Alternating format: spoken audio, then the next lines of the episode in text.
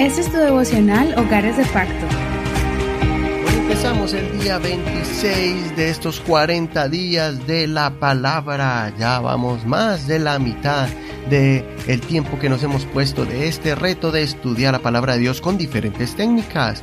Y hoy estamos mirando esta semana la técnica para frasearlo. Ya llevamos unos cuantos días estudiando esta técnica y hoy vamos a continuar porque es una técnica muy importante, pienso que es una técnica muy práctica para que usted y yo podamos entender lo que Dios tiene preparado para nosotros en las escrituras. Simplemente usted tiene que hacer como el granjero que cuando ya está listo el fruto simplemente tiene que agacharse y mirar dónde está el fruto que está maduro para recogerlo.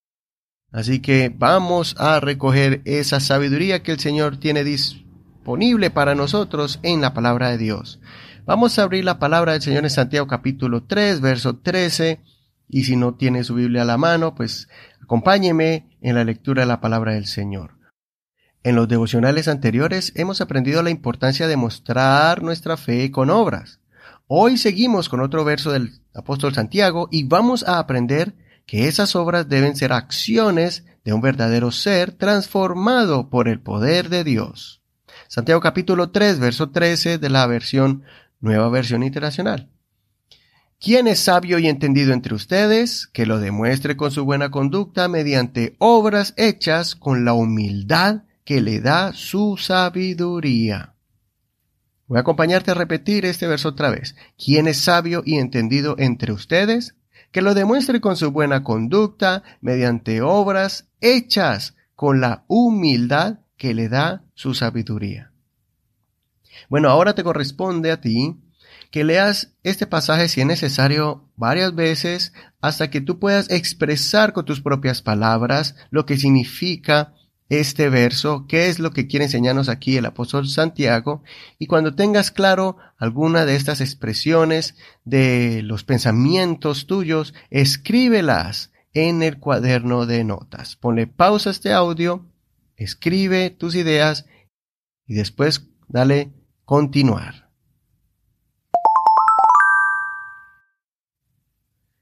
Espero que Dios haya hablado a tu corazón y hayas entendido con profundidad este verso bíblico.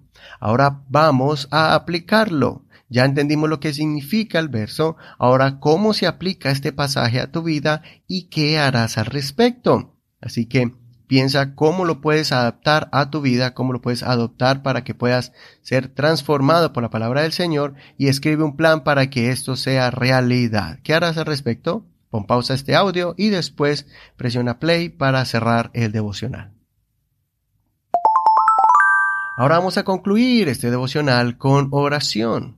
Señor, gracias porque nos has enseñado cosas grandes y maravillosas por medio de estas perlas de sabiduría que el apóstol Santiago escribió, dirigido por tu Santo Espíritu, para que hoy toda tu iglesia, la de los últimos tiempos, pueda todavía ser edificada con esta palabra eterna. Señor, te pido que tú desarrolles en mí la humildad, Señor, por medio de la sabiduría divina, porque la sabiduría humana lo que produce es altivez y arrogancia.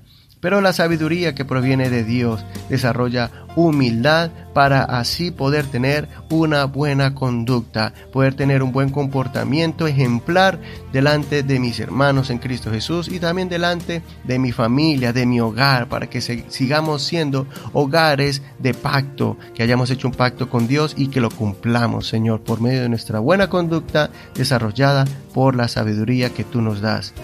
Todo esto te pedimos, Señor, y te damos gracias, Señor, en el nombre de Jesús. Amén.